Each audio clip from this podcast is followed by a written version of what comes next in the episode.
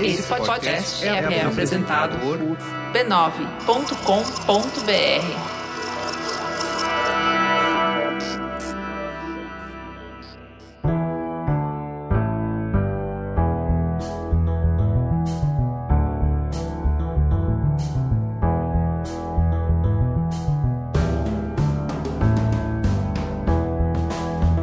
Mamileiros e mamiletes, entrem e fiquem à vontade no nosso espaço de diálogo de peito aberto. Eu sou a Juva Lauer.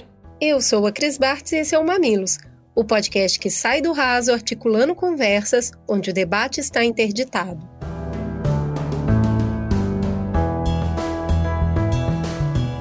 E quando o assunto é expectativa, a conversa muitas vezes fica entre melhor nem criar expectativa para não se frustrar ou ah, não, é impossível não ter expectativa.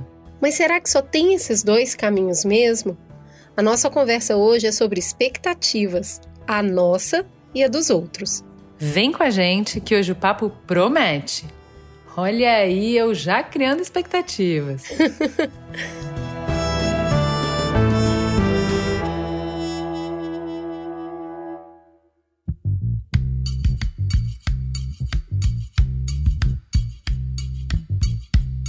A gente aqui não costuma gostar de afirmações categóricas, mas se tem uma coisa que eu e a Ju acreditamos é que você certamente clicou no episódio do Mamilos com alguma expectativa sobre ele. E essas expectativas podem ser as mais diversas possíveis.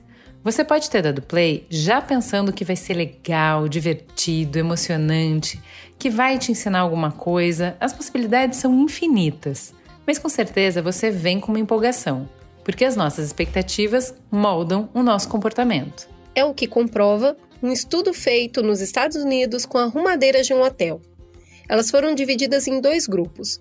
O primeiro foi informado que o trabalho que ela realizava ao arrumar camas, passar o aspirador de pó e limpar os banheiros tem alto potencial em melhorar a sua condição cardíaca e ajudar na perda de sobrepeso. Esse grupo, então, passou por algumas medições de saúde antes de irem ao trabalho. Já o segundo grupo, nada foi dito. Os estudiosos de economia do comportamento não se espantaram quando as funcionárias que foram orientadas mostraram significativas melhoras na saúde de forma geral. O fato é que elas criaram uma expectativa na atividade e começaram a exercer o trabalho com muito mais intenção. Esse teste foi incentivado mas quem diz que a gente precisa de incentivo, né?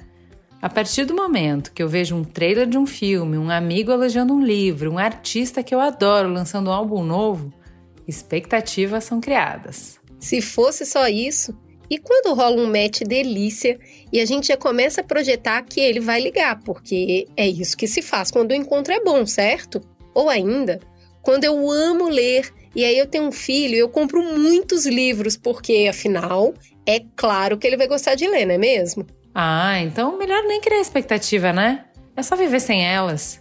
Bom, mas isso já é uma expectativa. A gente pode evoluir um pouco mais essa polêmica e pensar: afinal, quem é que sou eu na fila do pão quando as minhas expectativas são frustradas? Será que eu tenho musculatura emocional suficiente para sustentar a frustração? Eu consigo, pelo menos, perceber que eu estou projetando e consigo dar uma maneirada?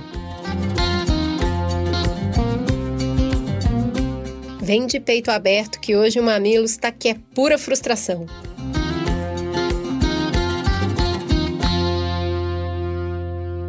Para essa conversa quentinha nesse dia frio, a gente chamou os nossos amigos que não vão nos julgar. Eles vão falar de peito aberto com a gente, vão dar real sobre as nossas frustrações diárias. Primeiro, Cristiano Dias, o mais frustrado, aquele que a gente chama para falar de fracasso. Vem, Cristiano! É, eu já entendi isso, eu já entendi, já entendi meu papel nessa novela, meu núcleo da novela. Beleza, vamos Eu lá, acho núcleo vida real. Por que, que, eu tô fazendo essa piada? Porque o Cris ritou no Mamilos, participando do programa O Avesso da Jornada do Herói. É um dos mamilos mais escutados de todos os tempos, de toda a história, dos 300 programas. Porque todo mundo ama esse programa, que é um programa justamente que faz o que a gente vai fazer aqui hoje, que é de dar a real da vida, né, Cristiano? É, o que eu, é isso aí, o que eu faço. Pra você que não sabe, a Ju é a única pessoa do planeta que me chama de Cristiano. porque eu nem tô acostumado, mas tudo bem. Quase nem eu respondeu. Quem é você na fila do pão, Cris Dias? Eu sou. É, eu ia falar que eu sou apresentador do podcast Boa Noite Internet, só que tem quase um ano que ele não vai ao ar, Ele está em hiato. mas está em ato. Olha que bonito, agora ficou chique. E eu faço essas coisas de internet aí e tal, tento enganar. Mentira, você é o conteúdos. primeiro arroba brasileiro no Twitter, tá? Eu sou. Esse cara E eu tem ia- 30 anos de internet nas costas. Aumentei, hein? Cara, aumentei. é quase, É quase quase isso. Se contar o modem lá, ué, ué, é isso aí. E eu não gosto da piada quando eu cheguei na internet era tudo mato, mas eu acabei de fazer, então, beleza. É isso, seja muito bem-vindo, Cris Dias. Ele já Valeu. está na minha casa, na minha vida, agora também na vida de vocês. E para completar a mesa, Dani Arraes, a mulher que ilumina a nossa vida na internet para que ela não seja essa escuridão, essa depressão, essa coisa maníaco-depressiva, né? Que a gente não seja escravo das interwebs. Dani, seja muito bem-vinda. Conta para os ouvintes quem é você na fila do pão. Parece papo nem começou, eu já amei, já tô me sentindo em casa. É, eu sou alguém que todos os dias tenta fazer mais coisa do que dá conta, mas seguimos aí tentando, então estou muito feliz que a gente vai falar de vida real aqui, porque estamos precisando. Eu sou jornalista, eu sou sócia fundadora da Contente, contente.vc, que é uma plataforma que pensa em bem-estar no digital, como é que é a nossa relação com a internet, como é que a gente faz para ela não ser só gatilhos por todo lado e para ela ser positiva, também construtiva.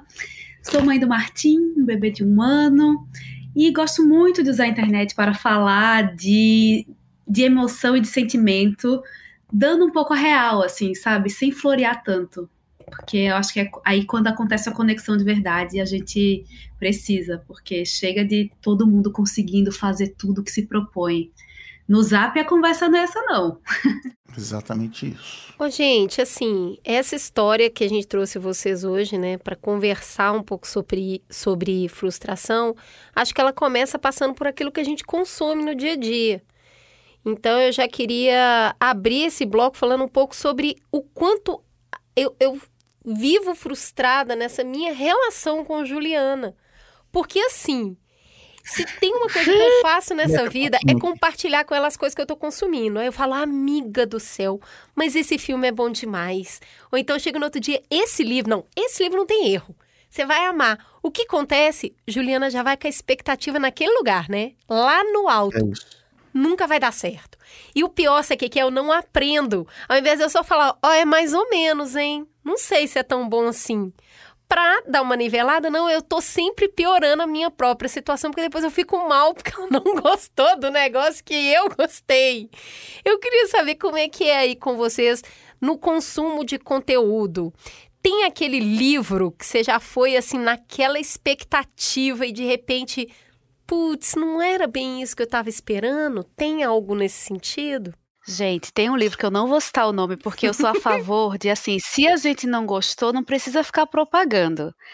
Mas esse livro eu li e quando acabei, eu falei assim: o que é que tá acontecendo aqui, gente? Isso aqui tá um enaltecimento à violência contra a mulher. Sendo que na internet esse livro faz muito sucesso. E aí, eu fiquei pensando, será que o problema sou eu? Será que eu tô doida? Eu que não tô sabendo ler? Aí eu fui conversar com uma amiga e ela falou: Puta que pariu, eu também achei isso. O que é que tá acontecendo com a internet inteira que a internet endeusa esse livro? A gente tá doida? Aí a gente fez um clube, tem, uma amiga nossa tem um clube de leitura e a gente fez uma sessão especial sobre esse livro e a gente passou três horas falando assim, realmente tá muito difícil viver no mundo porque as coisas viram meio fla-flu mesmo. Até livro é assim, não, eu amei, eu odiei. Mas a gente não conversa sobre porquê. Uhum. A gente passou horas conversando e foi muito bom. E eu me senti, assim, tranquila de poder não ter gostado do livro, que tá um grande hype, que as pessoas amam. Não gostei, não recomendo. Olha aí. Não, Pra tá, que serve tá a mu- literatura? tá muito bom. É que é assim, é, já que todo mundo falou um monte de coisas e as pessoas estavam muito envolvidas, você foi, você entrou pra ser, me arrebata, vem. E aí você falou, não, pera, mas é isso? É- é- E aí, esse é o choque de expectativa versus realidade. Talvez, se não tivesse esse hype inteiro e você tivesse entrado num livro que você não conhecia pra ler, a qualidade narrativa teria te encantado e você teria dito, mas tenho questões. Né? É assim, gostei do livro, porém tenho questões com ele, porque eu acho que ele tem isso aqui que é complexo, isso aqui que é complexo. Eu não escreveria assim, eu acho que poderia ser de outro jeito. É, é o, o, ponto que eu acho que é, que é interessante da gente explorar é quanto uh, o que a gente acha de determinadas coisas, o quanto a nossa experiência ela é muito pautada, ela é muito definida por essa expectativa prévia. Porque você entra setado para uma coisa, você entra com a cabeça. Não, então agora eu vou adorar, que é o que a Cris falou da minha experiência quando ela indica um livro. Não, simplesmente vai ser o melhor livro da vida inteira. Tipo, quando eu fui ler, e eu dou nome aos bois, Kerouac. Que são os beatniks, é um super movimento e todo mundo ama. E aí eu fui ler para ser arrebatada. Eu não fui ler para gostar. Eu fui ler para ter uma experiência divisora de águas na minha vida. Eu fui ler. E assim, eu detestei. Nada do On the Road funcionou para mim. A história não funciona, o personagem, que é o próprio cara, o próprio autor, ele não é gostável para mim de nenhuma forma. O estilo narrativo que criou uma nova linha, um novo jeito de escrever. Eu não gosto do estilo narrativo. E aí você vai ver quanto dessa experiência é porque o livro é ruim. Obviamente, o livro não é ruim, gente. Todo mundo gosta, óbvio que o livro é bom. Uh, quanto que eu gostaria dele em outra circunstância, né? Porque vamos lá, aquele cara, o Salinger no apanhador no trigo de. No, como é que é? O campo do centeio. É, o apanhador no campo Nos do centeio. Três tigres tristes. Isso. Cara, é, é, é, um menino muito louco, também on the road. E eu amei, eu, e eu sou super conectada com o personagem. A linguagem de, de esse, esse, estilo de escrita que vai uh, seguindo o fluxo mental, o Milan Kundera faz isso na Insustentável Leveza do Ser, que eu li muito tempo antes do, do Kerouac e amei. Então, não sei se é o livro que é um livro que eu não gosto e que eu não gostarei, que... ou se é porque eu fui num hype tão desgraçado que não tinha como, o cara não tinha chance, entendeu? não, eu, eu tenho isso não nesse nível de intensidade, com, acho que com nada na cultura pop, até porque tem uma coisa que eu tenho zero orgulho, mas que é. Eu, eu brinco que eu já vejo as letrinhas da Matrix caindo, que eu, eu gosto tanto de ler sobre roteiro, técnica de narrativa, não sei o que lá, que eu já vou vendo o filme assim, ah, agora 30 minutos, tá na hora do plot twist, não sei o que lá. Então eu já chego assim, cara, não vai mudar minha vida, não vai ser incrível e tal, e aí eu acabo me surpreendendo. Mas eu tive uma relação mais soft do que isso com um, um autor queridíssimo de Juliana Valau, é o Kurt Vonnegut. Ah, eu olhei, não, vamos falar mal dele. Vai apanhar. Não, eu não odiei. mal dele não. aqui nesse podcast. Aí é assim, ó, eu se eu pego um livro ruim, eu não vou até o fim, gente. O livro, assim, não é ruim, que eu não gostei, se eu não gosto do livro, eu deixo, depois eu volto. Aí eu vi o documentário do, do Vonnegut, sem nunca ter lido nada dele, o, o documentário que o cara, o diretor do Curb Your Enthusiasm, tipo, acompanha a vida inteira dele e tal. Mó legal o documentário. Eu falei, cara, é isso, vou ler o livro. Aí peguei Café da Manhã dos Campeões, não consegui engrenar. O, sei que é lá de Vênus, as sereias de Vênus, tô nele aqui, mas, então assim... Mas eu cheguei Pegou nesse, nossa, a Ju vive Matadouro 5, você não faz, gostou. Ela se, Piano mecânico, não você não gostou. Ainda não peguei pra letra. Eu tô, eu Já tô deu tentando. aquela enfraquecida na amizade. Você viu Nossa o tom de cobrança senhora, da Juliana, sabe, cara? É difícil, né? É isso, é difícil, amigo de Juliana. É isso. Cara, mas é isso, né? Pô, você já tem que entrar. Você viu o filme, você fala, o cara é brilhante, o cara é uma. Aí você já entra no, no livro pra. Agora eu vou gostar. Sim. E não tem, tem, chance cara ele crescendo com você, né? Já gostei. É isso. E o quanto a gente coloca assim, meio tipo, você vai gostar quase pra pertencer. Eu acho que tem Sim. muito isso ah, também, eu né? De tenho, eu sou repente tá tão bobinha. todo mundo. Sabe por quê? Porque eu- a hora que eu vou e eu não gosto, eu fico assim, ah, gente, fui eu que não entendi, porque tá todo mundo que eu gosto tá gostando, como é que eu não gostei? Se eu respeito tanto essa pessoa, gosto dessa pessoa, a pessoa falou é bom, e aí eu vi e falei, ah, vai ver, eu que não entendi. Acho, é. Tô errada, tô achando. Tô errada. Eu tenho isso com uma pessoa, uma pessoa que é E bem, a gente, que é bastante a gente vive querida isso aí. hoje no. Principalmente no cinema e na TV, no. do Marvel, Star Wars, DC, né? Não, eu, eu sou fã de Star Wars, então eu tenho que gostar. Por isso que eu gosto do. Eu adaptei a piada do Guga Mafra, que falava: esse foi o melhor duro de matar do ano. Assim, cara, ah, eu vi. Qual foi a série da Marvel? Cavaleiro da Lua. Cara, eu não gostei do Cavaleiro da Lua, mas foi a melhor série da Marvel do mês. Então, beleza, eu tava lá no mundinho da Marvel. Mas é isso, aí você vai nas redes, nas social redes, aí é não, Marvel é muito melhor, é maravilhoso, vai ser. E aí o marketing já saca isso, já vai construindo o hype, né? Expectativa, vem aí, vai ser incrível, vai explodir sua cabeça, vai ser a melhor coisa do mundo, vai ser.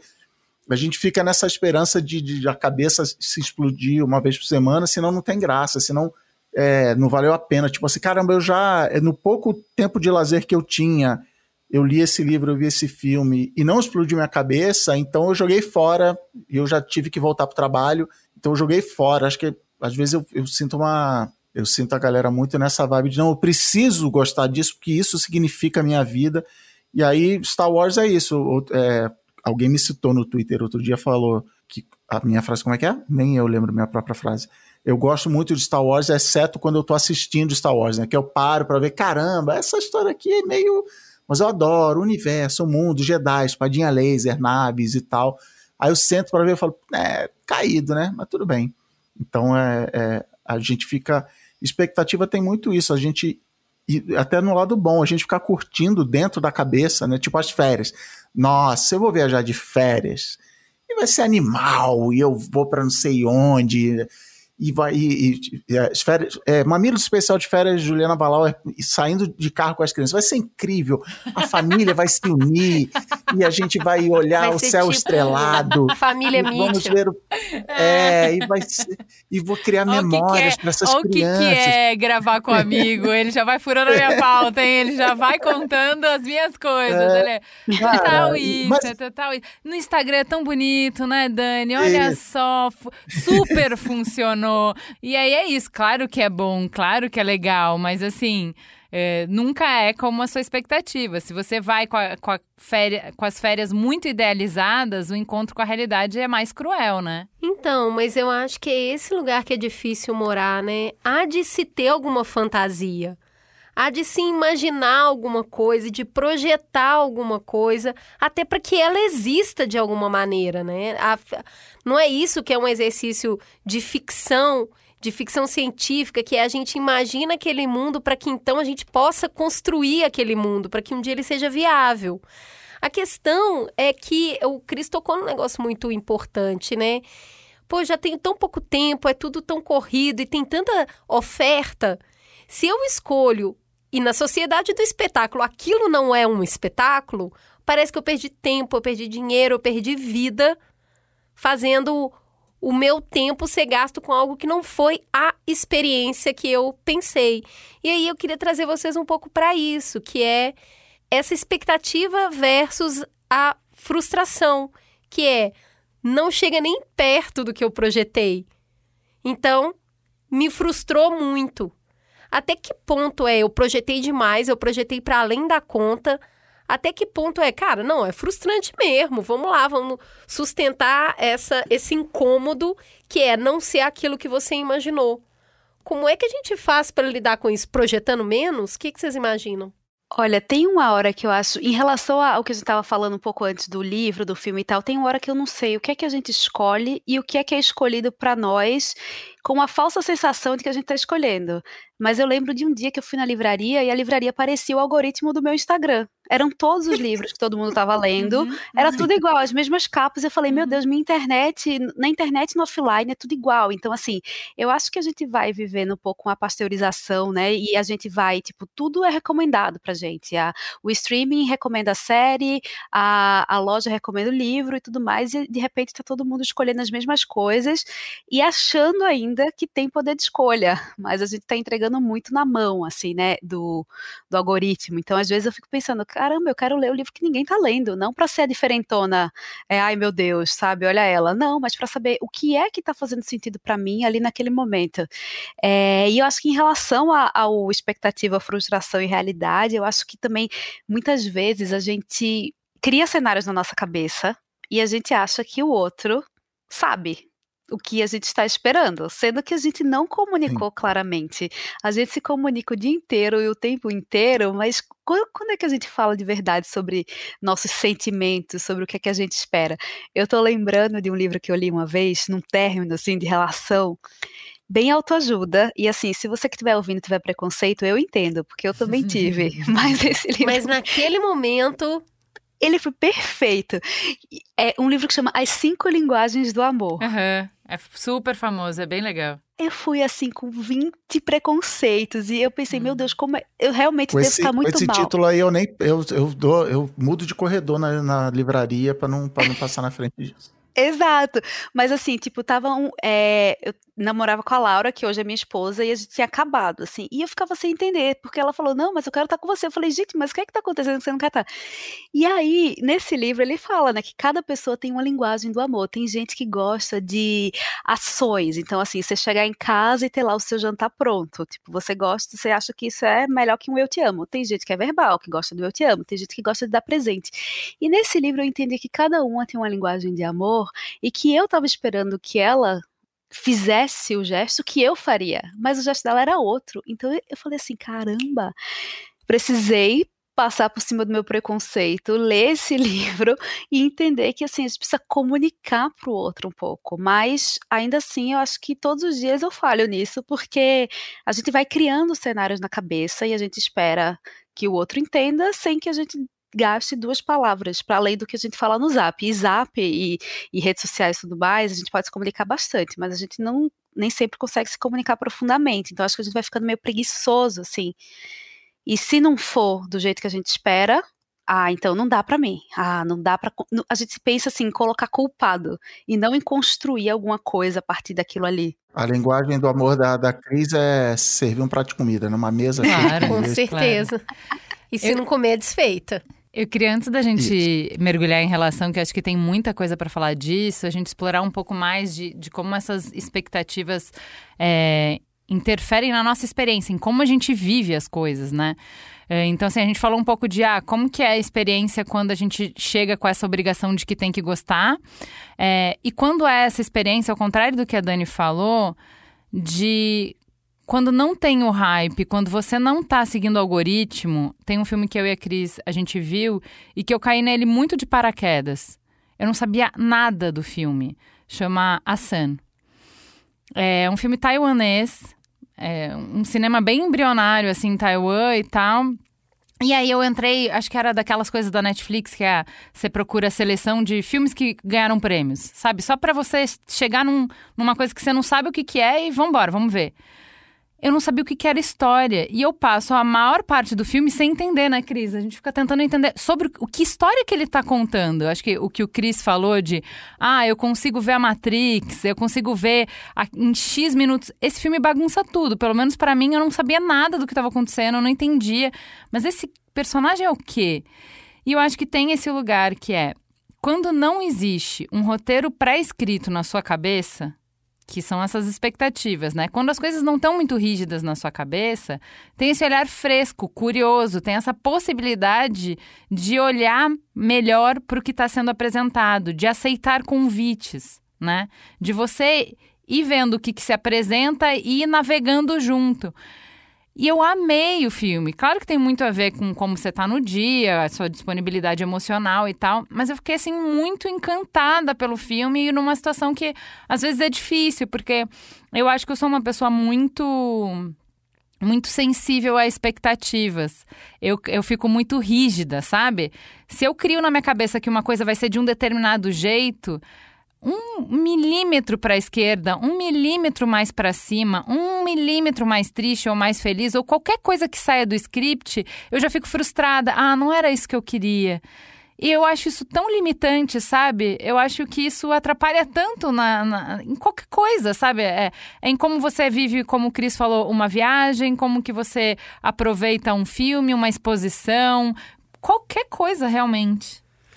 Eu, eu tive uma experiência muito próxima com a da Dani de acontecer uma situação que te força a consumir algo que você nunca consumiria e aquilo vai ali e vira uma coisa muito importante. É, e engraçado que eu fui assistir o Ruptura, que agora é um hype, e tá todo mundo assistindo, e numa determinada parte do, da, da série, cai um livro no lugar e ninguém tem um pré-julgamento sobre aquele livro. A gente que está assistindo sabe que aquele livro enfrenta uma série de críticas, mas quando ele cai ali para aquelas pessoas naquela situação e elas não têm ninguém julgando o livro, ele vira um instrumento fundamental. E aí isso fala sobre a gente, o momento que a gente está vivendo. E para mim, Dani, é, eu estava no aeroporto indo fazer uma viagem de trabalho, numa depressão com o trabalho, e aí caiu um livro na minha mão fininho, eu achei o livro, que chama Socorro, meu emprego me faz mal, escrito por dois pastores evangélicos que orientam pessoas no, no trabalho. Cara, foi um, um dos melhores abraços que eu já recebi. Eles iam contando situações de trabalho e como eles orientavam as pessoas e acolhiam os desesperos ali. Gente que não pode pedir demissão, gente que está em lugar que é muito ruim, gente que faz tem expectativa demais. Eu nunca leria esse livro, mas é nunca entendeu? Todos os preconceitos que eu tenho a respeito de livro, de escritor, de gênero, não me permitiriam, mas de repente ali naquela situação, presa no aeroporto, eu achei o livro e eu li, aquilo ali me fez sair do trabalho. Né? Me, me deu uma outra Você perspectiva o de. livro pela capa, é isso. Pô, joguei ele por tudo, cara. Tudo nele é ruim, menos o momento que eu precisava dele. Então, ter vivido aquela. É, esse, esse salto, né? De tipo, cara, já tô aqui mesmo, bora pras linguagens do amor, bora pro emprego me farmar, vamos ver o que, que isso aqui me entrega. E aí a gente tem a- a- o elemento surpresa, o negócio que o algoritmo não pegou, que o plot twist não estava desenhado desse jeito. E aí eu vou para esse lugar do questionamento da Juliana, né? Que era. Será que se alguém não tivesse me dito que isso era ruim, eu saberia que é ruim, eu teria esse preconceito? Ou que é bom, eu teria esse preconceito? Então, eu acho que esse lugar que você colocou, Dani, que é, cara, eu tô escolhendo ou eu tô sendo escolhido? Né? Eu tô, eu Essa tô me palavra que ela usou, consumindo. o outro, né? O outro é muito importante. O que o outro bota na gente é o melhor livro da sua vida e o que a gente espera até do outro lado. Assim, ah, leia esse livro, vai mudar a sua vida. Ou expectativa de trabalho, de relacionamento, né? É Dica número um de, de trabalho para quem gerencia e para quem é gerenciado. Chefe, o que você espera de mim nesse semestre, nesse ano, nesse ciclo, assim? né? Não dá para chegar, ah, não era isso. Cara, mas não era isso como assim não era isso? Eu, eu brinco que o segredo do meu casamento é cobertores separados, não, brincadeira. O segredo do meu casamento é que quando eu comecei a namorar com a Ana, vai fazer 20 anos esse ano, eu já conhecia ela, sei lá, 10, 15. Então não tinha. É, ah, filme iraniano, nossa, adoro filme iraniano, que coisa. Assim, não, assim, eu sabia os podres dela, ela sabia meus podres. Então a gente chegou com menos expectativa, talvez. é, é, a gente estava mais alinhados, as expectativas, vamos alinhar as expectativas, a gente estava mais nisso.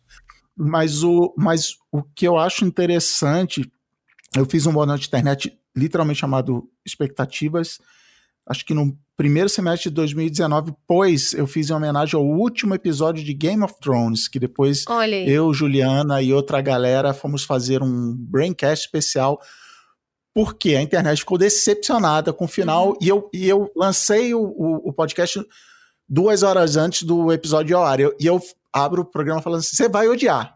Por quê? Porque você está criando na sua cabeça, vai ser a Daenerys, vai chegar, vai fazer o Jon Snow, não sei o que lá, e o Tyrion. A gente fez antes um braincast sobre quem vai ser o rei, e no final o rei era tipo, ninguém votou que ia ser o rei e tal.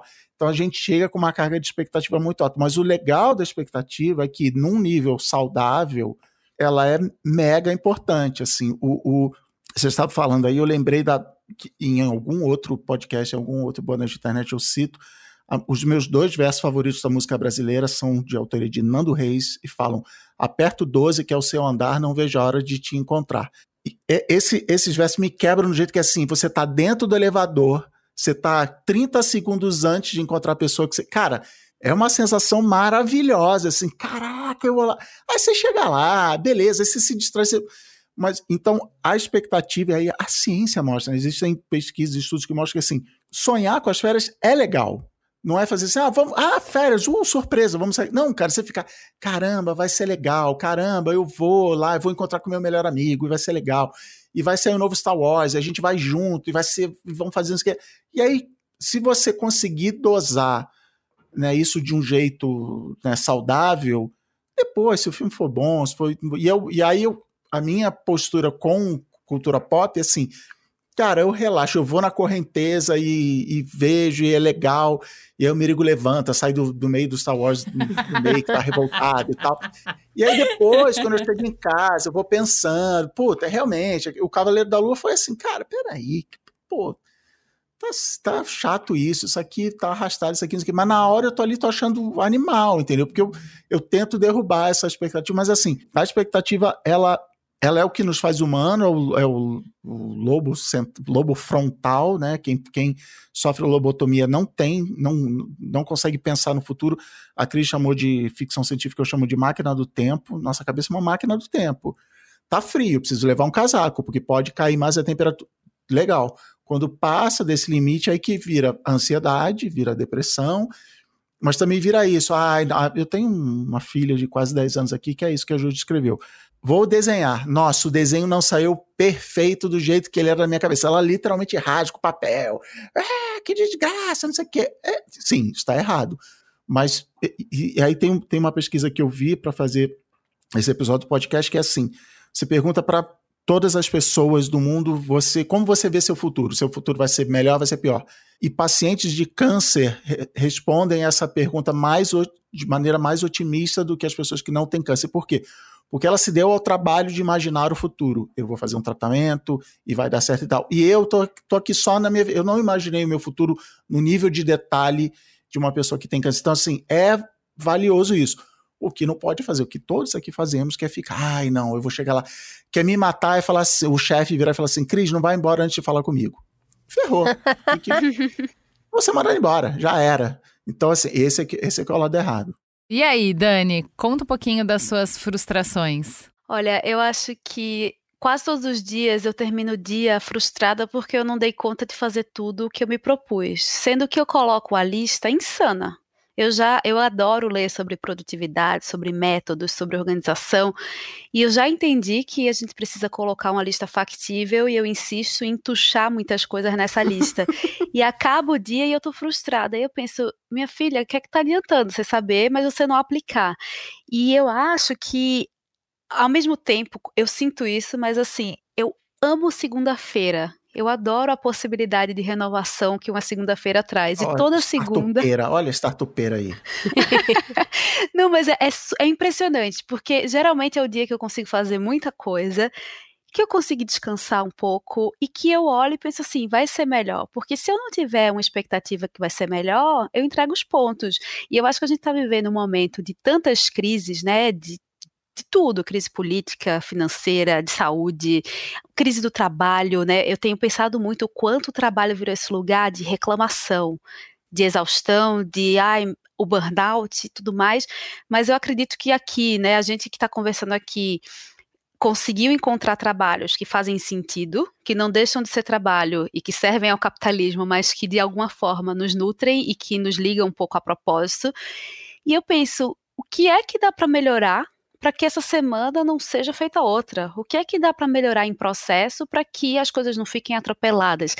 Então, se eu não pensar nisso sempre, eu vou entregar os pontos e vou deixar para esse lugar que facilmente o trabalho pode virar um peso, quando na verdade ele é um, um lugar de muita de muita entrega, de muito encontro também. Então, eu acho que a expectativa, se a gente não tem, eu acho estranhíssimo quem não tem. Eu fico. Eu, um dia desses, eu estava com uma amiga, eh, numa roda de amigas e tal, e todo mundo falando, né, de ansiedade, nossa, eu sou muito ansiosa e tal. E uma amiga falou assim: Sabe que eu não sou, eu não lembro de um episódio em que eu me senti ansiosa. Aí todo mundo parou e falou assim: gente, o que é que tá acontecendo? Quem é você? Vamos mandar para estudo, porque assim, eu nunca tinha visto essa fala.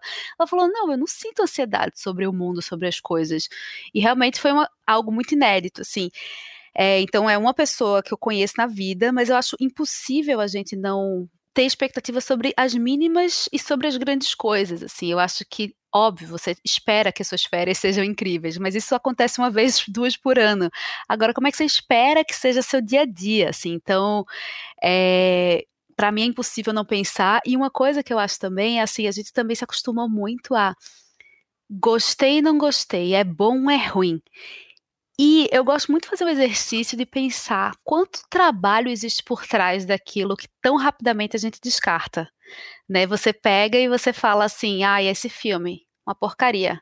Você tá lá no museu e você vê um quadro e fala, nossa, meu filho de cinco anos faria melhor. Mas não fez.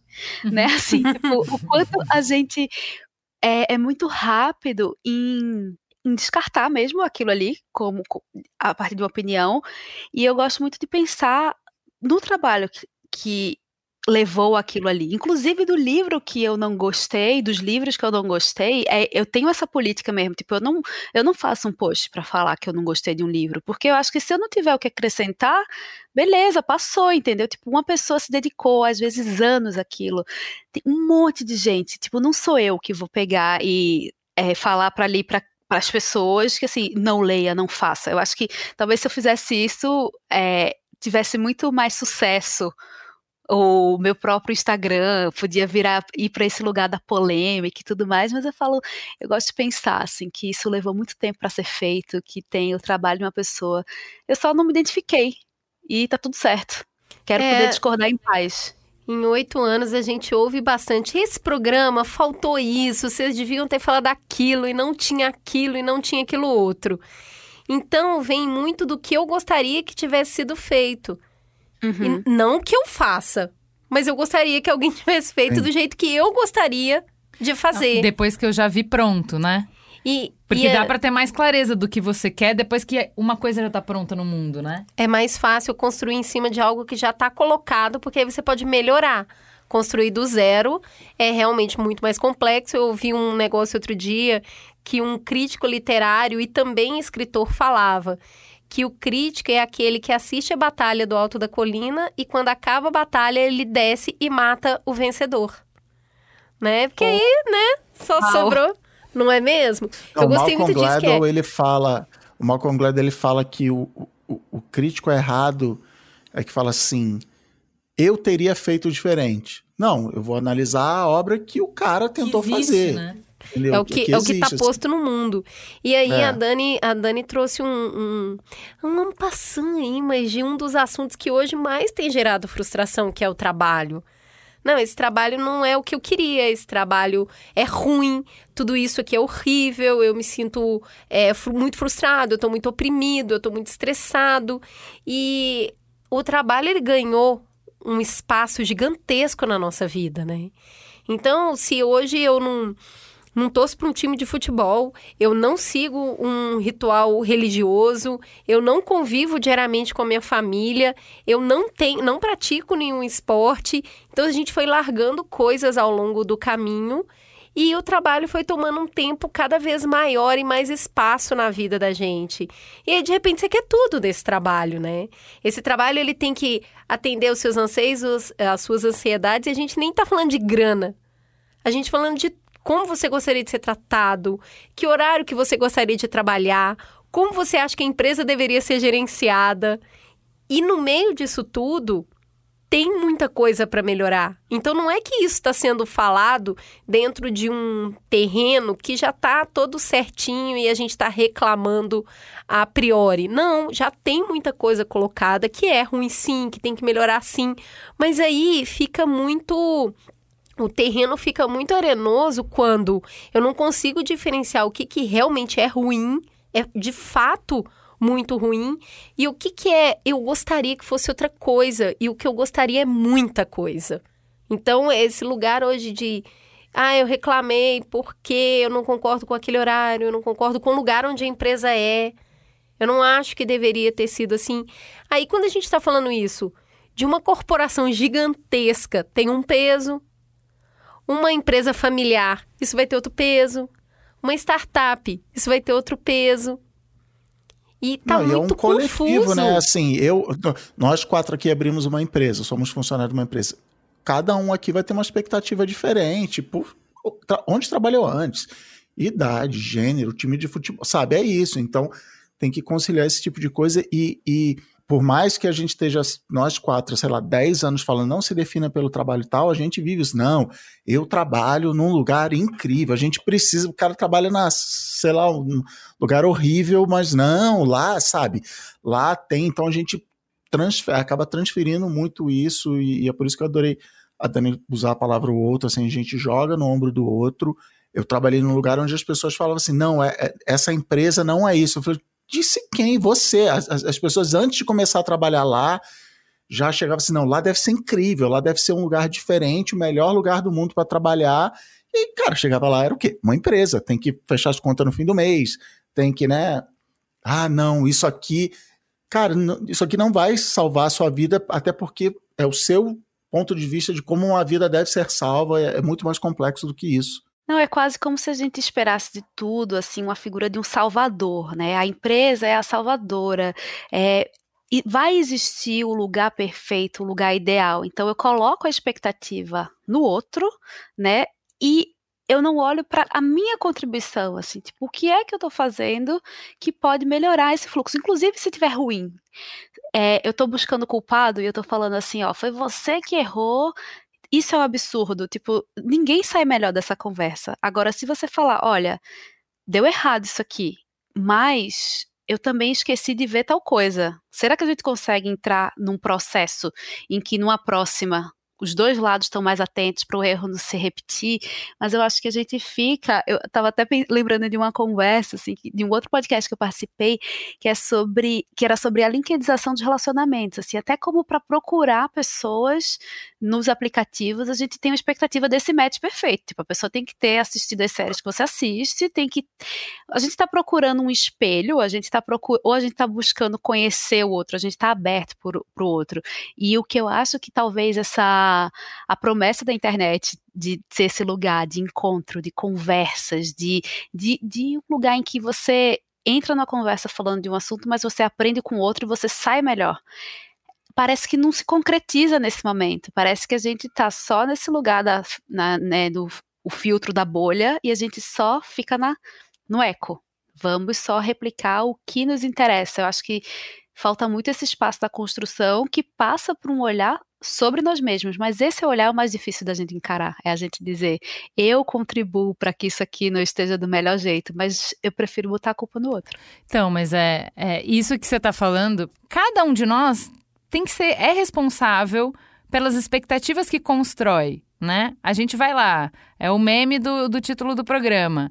Não cria expectativas, cria unicórnios. É quanto mais expectativa a gente vai acumulando, mais a gente vai crescendo o bolo para a gente se frustrar.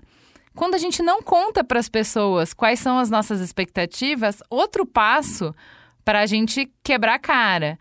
Quando a gente não consegue ter o que o Cris falou belamente no primeiro, na, na primeira parte do programa, que é quando a gente não consegue ter o mínimo de flexibilidade nas nossas expectativas, que é tá bom, Vamos lá, eu tenho transparência. O que eu espero desse filme é que seja incrível. Eu queria que fulano matasse ciclano, que fulano fosse rei, não sei o quê. Mas não sou eu que estou fazendo o filme, é uma outra pessoa. Então, deixa eu ir nessa jornada, deixa eu embarcar nisso. Quando a gente não, não tem tudo isso, todas essas. Vai ficando um bolo, gente, e vai ficando um bolo, essa bola de neve só vai. A Dani falou um pouco de como que, foi, como que é isso em relacionamento, a gente falou um pouco de como que é isso com trabalho. Eu queria provocar vocês para a gente trazer a relação que está posta, que é de expectativa e frustração, que é a relação de mãe e filho, de pai e filho, essa paternidade. Vocês projetam nas crianças? Vocês acham que vocês têm expectativas? Como que é isso? Sim, muita, não, brincadeira. É. É. Não, porque sabe, o que, o que desgraça ainda mais essa, essa equação que você fez, essa bola de neve que você descreveu, é que assim, eu, e é, e é um, um, problema que eu tive muito, precisei de muito, muita terapia, né? Preciso de terapia, que é assim, eu tenho que suprir a expectativa, não é a expectativa que o outro tem de mim, eu tenho que suprir a expectativa que eu acho que o outro tem de mim. Cara, é tipo poder de ler a mente. Então, adivinhar, Ju fez uma cara, então isso quer dizer que. E aí, aí as ironias da vida é que aí a gente tem filho e, e aí você vira do outro lado. Então, assim, eu passei a vida inteira reclamando e ah, me traumatizou que, tipo, a minha mãe tinha um literalmente um quadro na parede com a, não era com a minha nota, era o ranking da turma. Você foi a terceira melhor Uau. nota da turma esse mês, você foi tal. E isso me desgraçou a cabeça de um jeito. Mas aí a solução que eu tive com as minhas filhas assim, eu não cobro nota. eu não cobro nota, tá tudo bem, somos todos vencedores, não sei o quê. E aí eu erro pro lado de lá. Então, assim. É, é, eu, mas eu... aí, não cobra nota, mas aí você não tem expectativa, você acha, Cristiano? Tenho, eu tenho expectativa. Seja eu, o que você quiser, meu filho. Papai não projeta em você. É então, é possível isso? Eu queria aqui fazer uma defesa polêmica nesse podcast do Zé Leôncio do Pantanal, tá bom? Porque olha só, eu vejo todo mundo na internet falando: esse Zé Leôncio é um chato, ele só reclama, ele não aceita o filho dele. Vamos lá, o cara mora no interior do Mato Grosso construindo um. um criando gado. Ele não tem acesso à internet, nem à televisão, não tem nada disso na casa dele. A única coisa que ele vive é a expectativa que ele tem da vida. Aí o cara não convive com o filho dele, porque foi falado que se ele deixasse o filho morar na cidade, o filho ia ter uma vida muito melhor. Que ele ia ter acesso à educação, que ele ia ter acesso ao melhor de saúde. E quando esse menino crescesse, esse menino ia ao encontro dele e ia falar: caramba, olha que legal o que, que o meu pai tem. O cara contou essa história para ele mesmo, ele acreditou, foi falado para ele, ele também elaborou.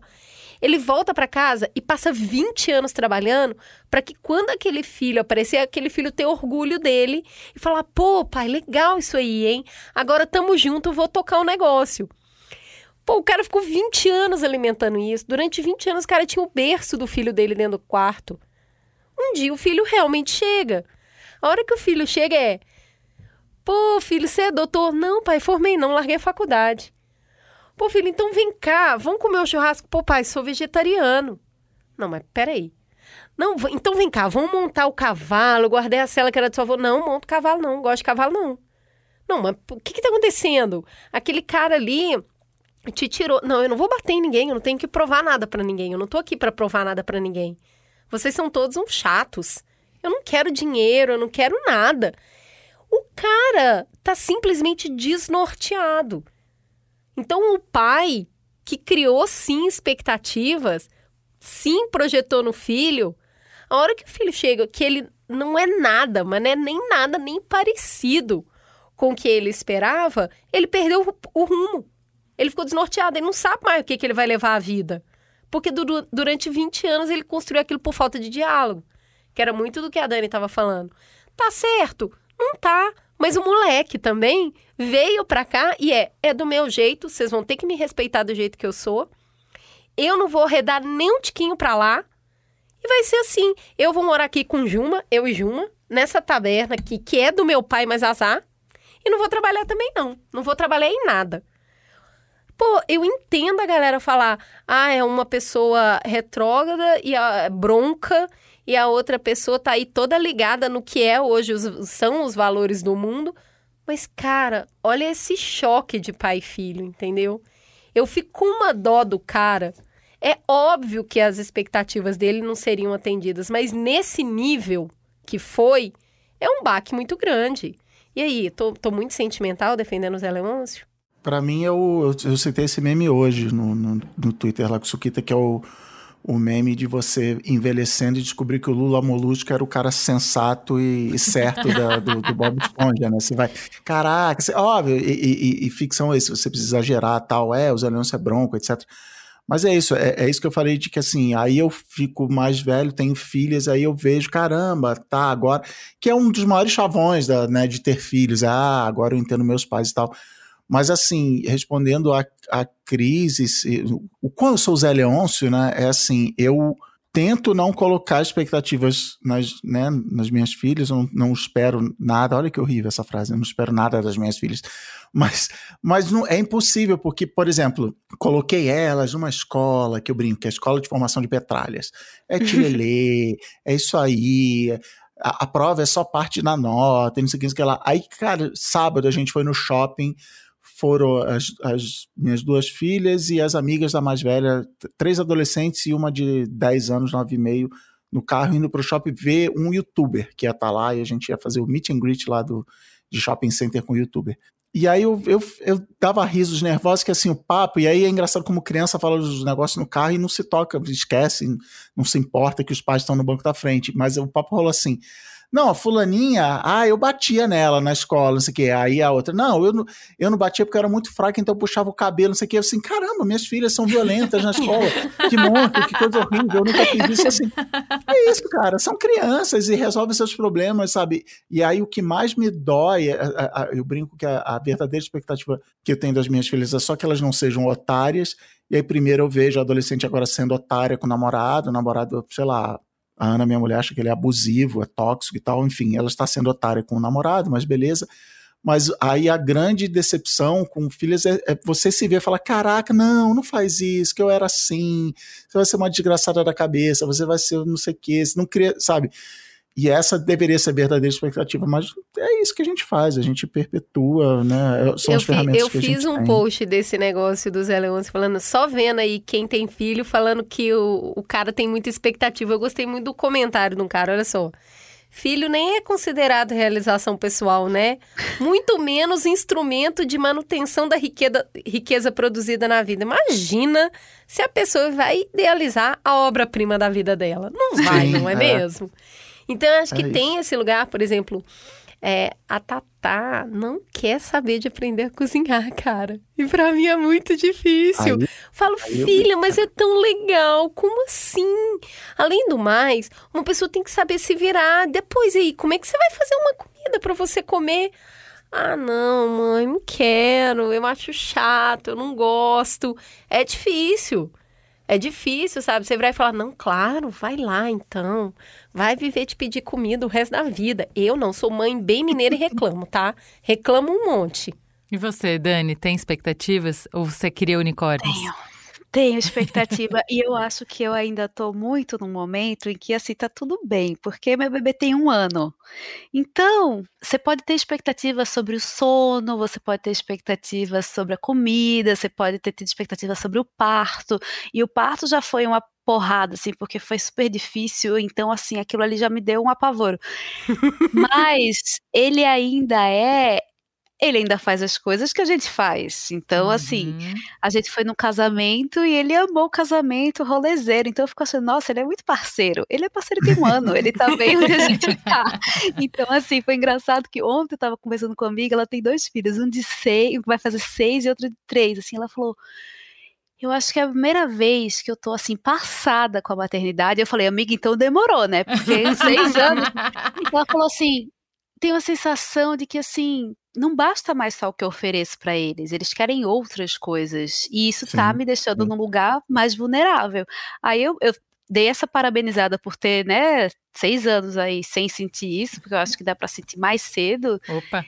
É, mas eu, eu, eu acho que isso vai me pegar, porque eu ainda, eu ainda, tô, ainda tenho um embate hoje do, em relação ao tempo, por exemplo. Eu fico muito passada como né, o filho reconfigura a sua noção de tempo e eu fico ainda querendo defender o meu tempo de passar um sábado de manhã lendo na rede, e esse tempo não existe.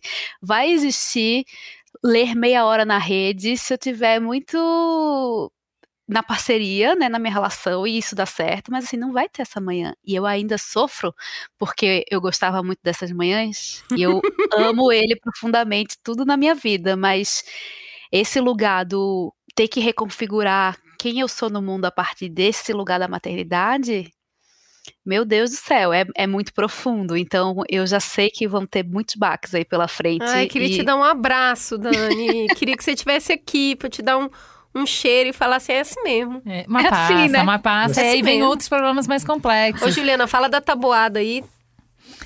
Cara, nem vou entrar pra não expor, assim, mas é, é- é o que eu acho. É, é- é assim, é muito humano. O- a gente dá a volta da volta e o que a gente chega em todos esses exemplos é assim.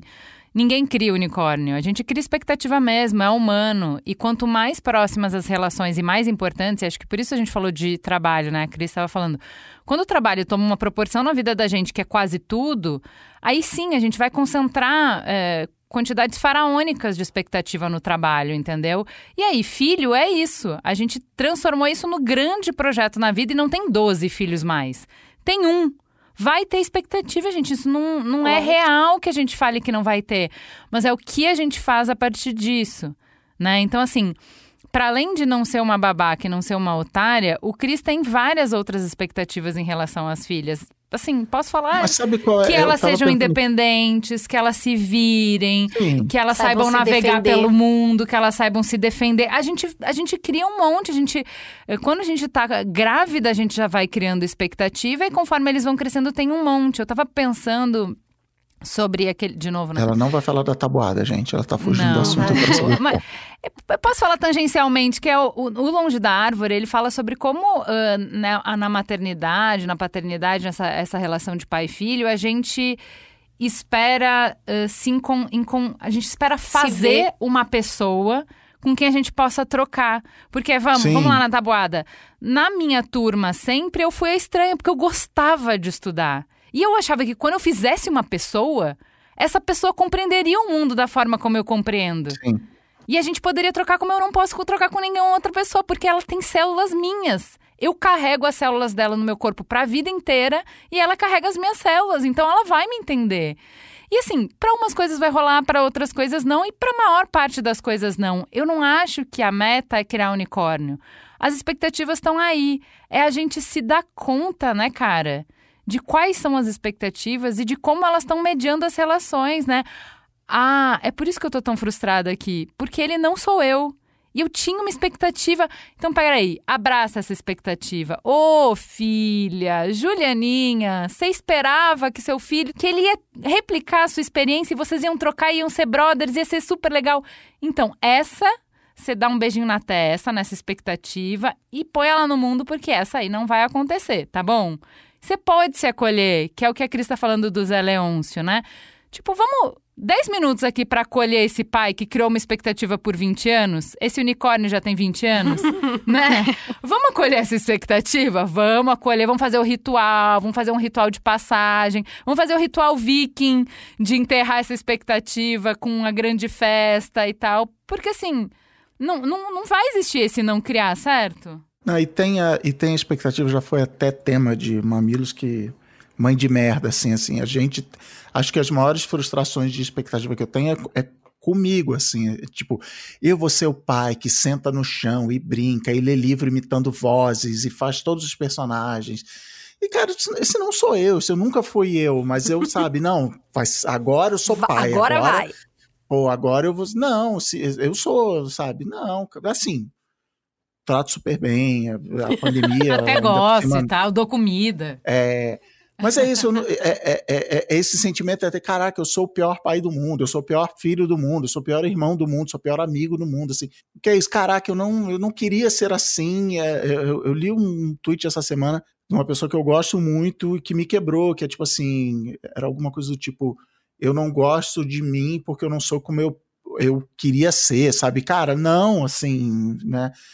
É a, a expectativa de si próprio, acho que é, é a a mais desgraçante de todas, porque, sei lá, filho, você vira e fala, é, ele não é do jeito que eu queria, ela não, ela não gosta da mesma matéria da escola que eu, beleza, mas assim, eu- é, meio que a Dani falou de, da segunda-feira, assim, ah, eu não dou conta, eu fico, né, rasgada porque, não, eu queria fazer todas as coisas, eu tenho, chega na quinta-feira, eu falei, caramba, acabou a semana e eu não fiz todas as coisas que eu tinha para fazer, seu preguiçoso, procrastinador, desgraçado, é por isso que não sei o que, é isso, é, é- é essa a expectativa que mais me quebra, mas que eu, no meu caso particular, também tem muito a ver com o que eu falei agora há pouco, de que eu acho que as pessoas esperam isso de mim e de repente minhas filhas não estão nem aí de eu sentar no chão e fazer vozes e não sei o quê.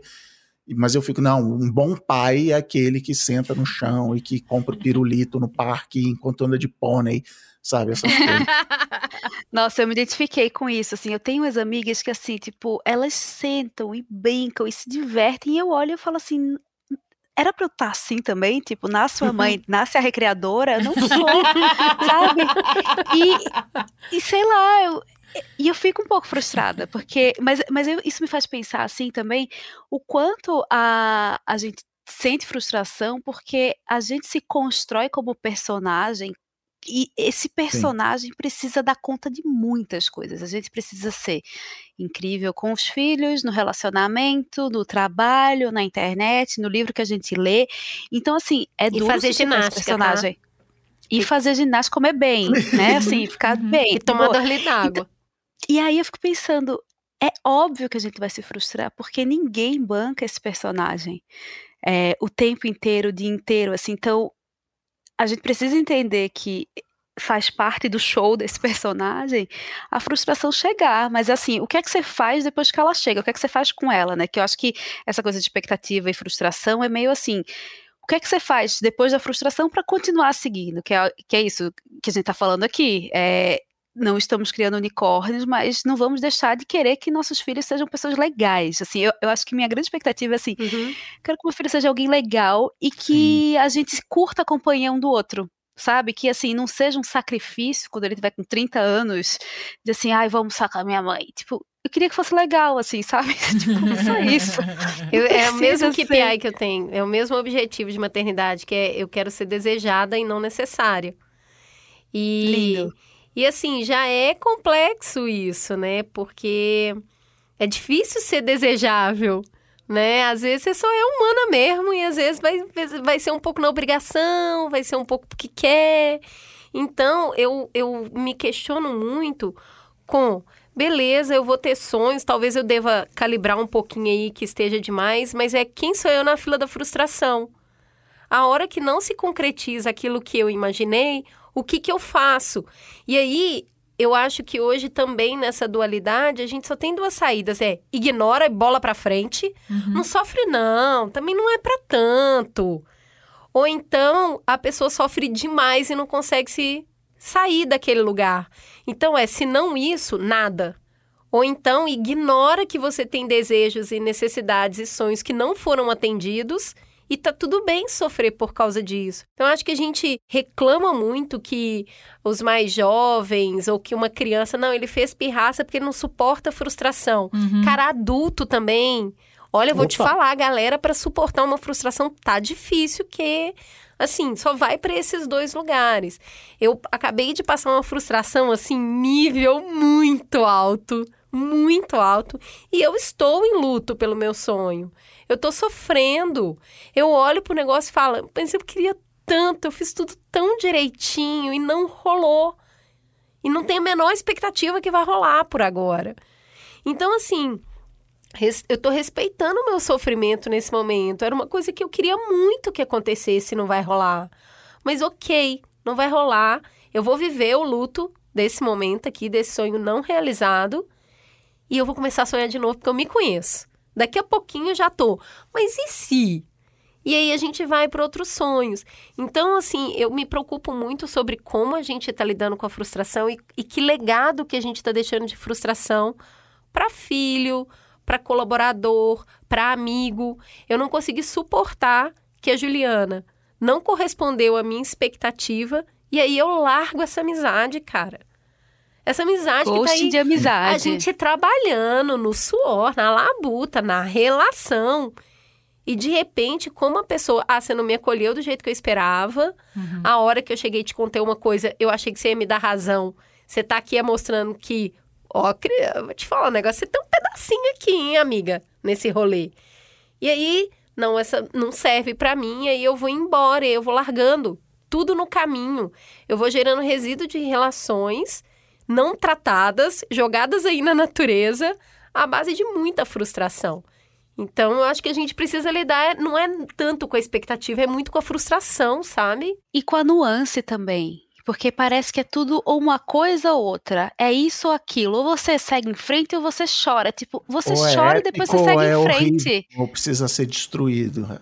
É, eu acho realmente que tem uma. É quase como se a, a forma como a gente se acostumou a se relacionar na internet, ela tivesse feito uma reconfiguração no nosso cérebro, assim, é tudo muito rápido, é, é tudo gostosinho, né? Você tá com fome, você pediu uma comida, chegou. É, você não quer, você vira. Você não quer uma pessoa, você bota pra esquerda. Você não quer aquele filme, você vai pro próximo. E se ele não te entregar em cinco minutos toda a expectativa ali que você tem, se ele não te prender, daqui a um tempo você não consegue assistir mais o filme iraniano, porque é tão uhum. diferente que você já, já não, não rola. Então, assim, eu acho que a gente é, tá muito faltando olhar para dentro e acolher as emoções o espectro de emoções, e não só quando eu tô feliz, quando eu tô legal, porque assim, é, tava até lembrando de uma outra conversa, assim, sobre inveja. Todo mundo sente inveja, uhum. mas você não pode falar que você sente inveja, porque é como se fosse uma coisa negativa. No personagem que todos somos, Não podemos sentir inveja. A gente Uhum. tem que ser tão generoso que a gente fica feliz com a conquista de todo mundo. Tipo, mentira. Você vai olhar o negócio, vai te dar gatilho, você vai se inveja. Se aquilo ali estiver casando com alguma coisa que é exatamente o que você não conseguiu, aquilo ali vai te despertar ainda mais. Então, acho que é quase como se a gente tivesse precisando se alfabetizar mais em sentimentos, sabe? Acolher e dizer assim: eu tô puta. Tô puta, acho que não é assim que se constrói uma relação, não é assim que se sai de uma relação também, porque é isso, as coisas às vezes ficam tão verticais que uma pessoa te manda um e-mail dizendo assim, ó, funciona desse jeito e aqui, se não gostar, Uhum. tudo bem. Eu falo, poxa, a gente tá há um tempo construindo essa relação. Você acha que é assim que se comunica? Tipo, me chama pra uma conversa, conta o que é que te frustrou, conta o que é que você acha que tá ruim. Eu conto do meu lado também, porque, de novo, a gente só joga o nosso lixo emocional no outro, ou a gente não joga e a gente fica em silêncio e a gente vai embora. É ressentimento ou explosão. Exato, mas qual é a reciclagem? Só para ficar no- na seara do lixo, qual é a reciclagem que a gente está disposto a fazer, né? É meio falar sobre regeneração mesmo, porque tipo não é possível que a mesma relação ela vai ser só boa e só ascendente. Não, vai ter hora que vai dar treta, e ainda mais nas relações mais intensas. Mas eu lembro de uma frase do, Dom, do Dominic Barter, né, que é um especialista em comunicação não, não violenta, e ele fala assim: é, o conflito é um convite Uhum. para uma conversa. Assim, as relações que importam são relações que em algum momento vão ter conflito. Então, olhar para o conflito como uma oportunidade de você se rever, de você rever o outro, de você né, convidar o outro para se rever também, você construir alguma coisa a partir disso, eu acho que só assim, porque enquanto a gente estiver nessa vibe, de novo, esse ano é ano de eleição, enquanto a gente tiver assim, discordei, sair do grupo da família, acabou. Aí a gente não consegue dialogar com pessoas que estão próximas da gente e a gente quer mudar o mundo. Não vai rolar. É, então, é, eu acho muito legal você falar de alfabetizar, porque é um pouco esse convite, assim, que eu acho que a gente queria fazer, que é o convite de vamos trazer o humano de novo para a equação, né? Então, quando a gente traz a expectativa para a equação, então, ó, eu tô muito frustrada com a, eu tô puta com a Dani. Tô puta, acho que ela foi ridícula nessa situação e tal. Traz para equação qual era a expectativa que você tinha. Escreve, fala pra você mesmo na frente do espelho. Eu queria que ela fizesse isso, isso, isso, isso. Tá bom. Isso é seu. Foi você que criou. Isso não é dado. O Inmetro não criou isso aí. Não foi o Ministério da Educação que escreveu uma lauda sobre isso. Não, não, não. Você criou isso na sua cabeça. Nem todas as relações são assim, nem todas as pessoas são assim. Isso não tá claro pra Dani. Uma primeira coisa. A segunda coisa é: olha o que a gente falou no primeiro no primeiro bloco. Como é que você viveria essa situação sem essa projeção? Teria alguma mudança? Então, se eu tivesse lido o livro do Kerouac sem saber que ele era incrível, se eu tivesse lido como a Cris falou de ruptura, se ele tivesse caído no meu colo, será que a minha relação com ele teria sido outra?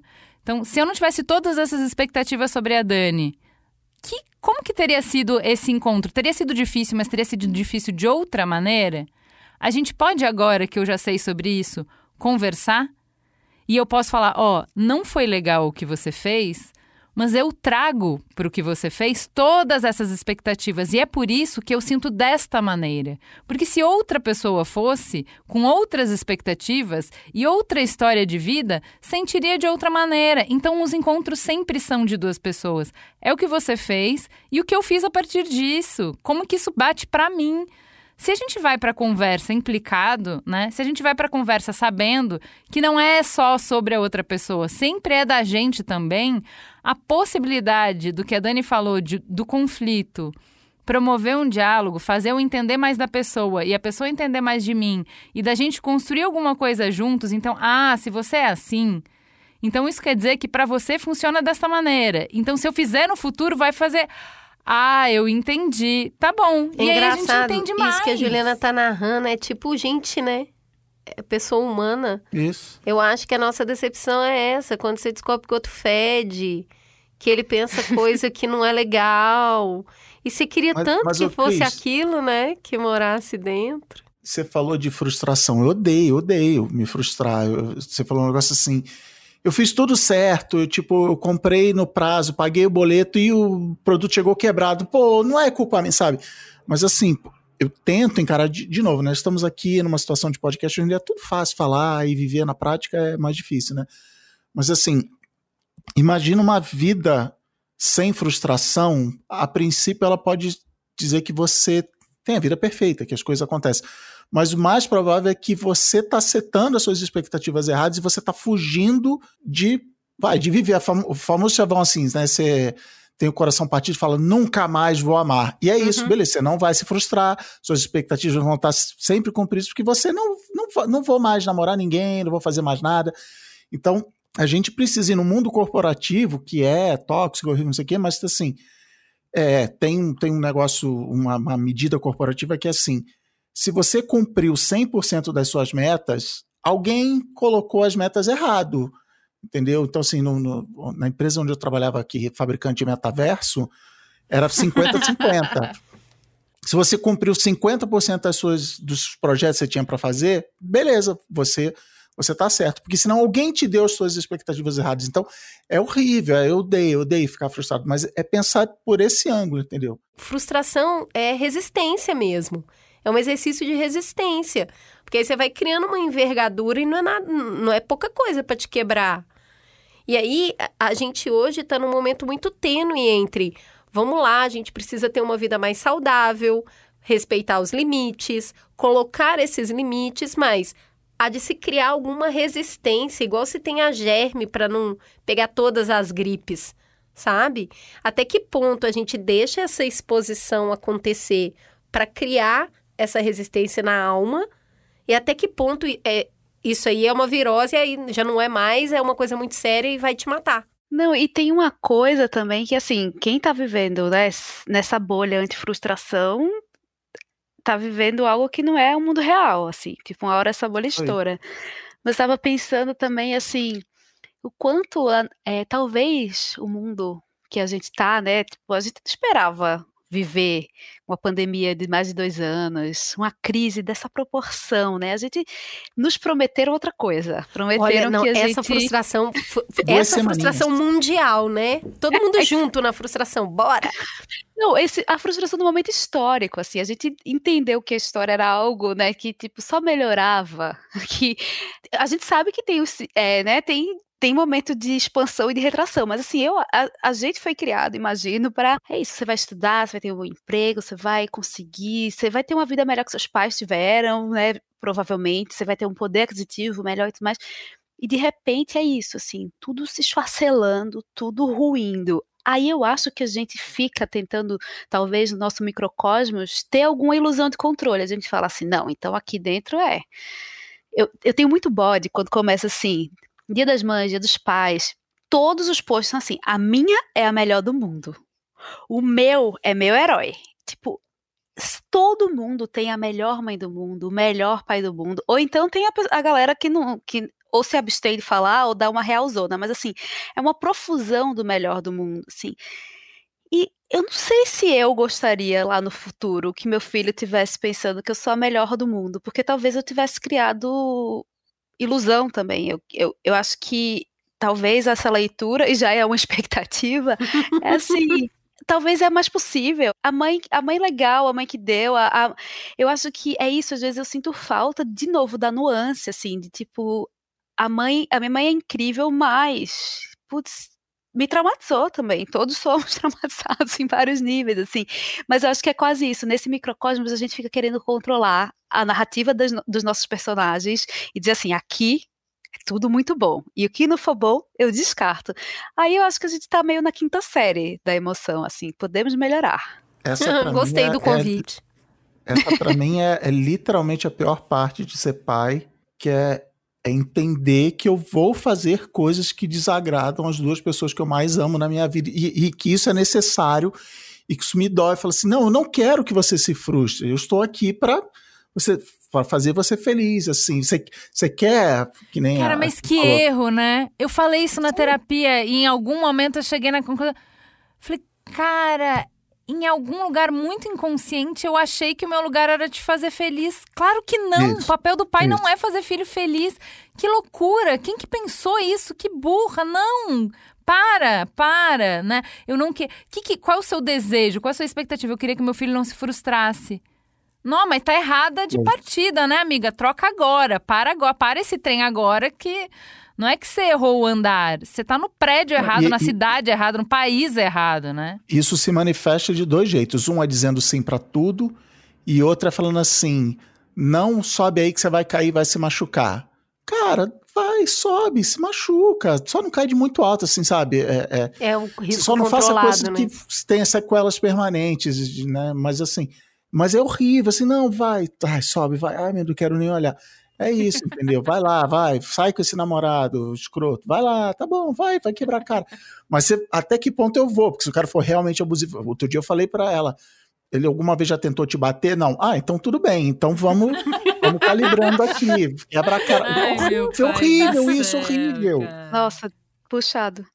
Não, e fora que assim, sem querer romantizar, mas assim, muitas vezes são as frustrações que fazem a gente rever um monte de coisa e a gente fazer uma coisa que a gente não faria antes. É por causa da frustração que você fala assim: ah, é? Não consegui não? Ah, vou conseguir sim. Uhum. Você tá dizendo que eu não posso ocupar esse espaço? Ah, eu vou Uhum. sim. Então, assim, é, de novo, não é romantizando, mas muitas vezes a gente aprende com o que dá errado inicialmente, né? Então, precisa acolher esse lugar também. Senão, uma vida só de vitórias. É, não, eu acho que a Estranho. grande meta é aceitar o convite que você fez, que é vamos passar de série na emoção?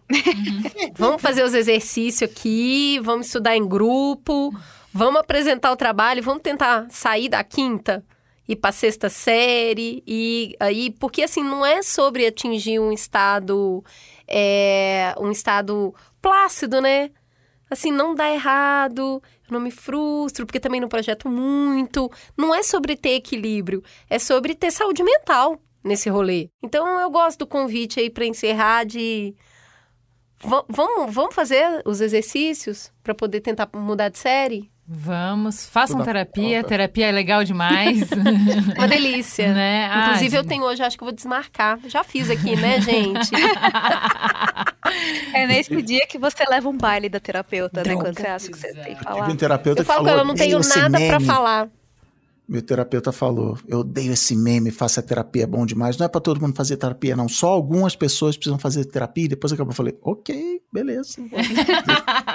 eu vou continuar aqui. Gente, muito obrigada por terem vindo é, conversar com a gente, abrir o coração, abrir os bastidores da vida não tão glamurosa, aqueles momentos em que a gente não é tão legal assim, em que a gente não sabe todas as respostas, em que a gente é apenas humano, demasiadamente humano.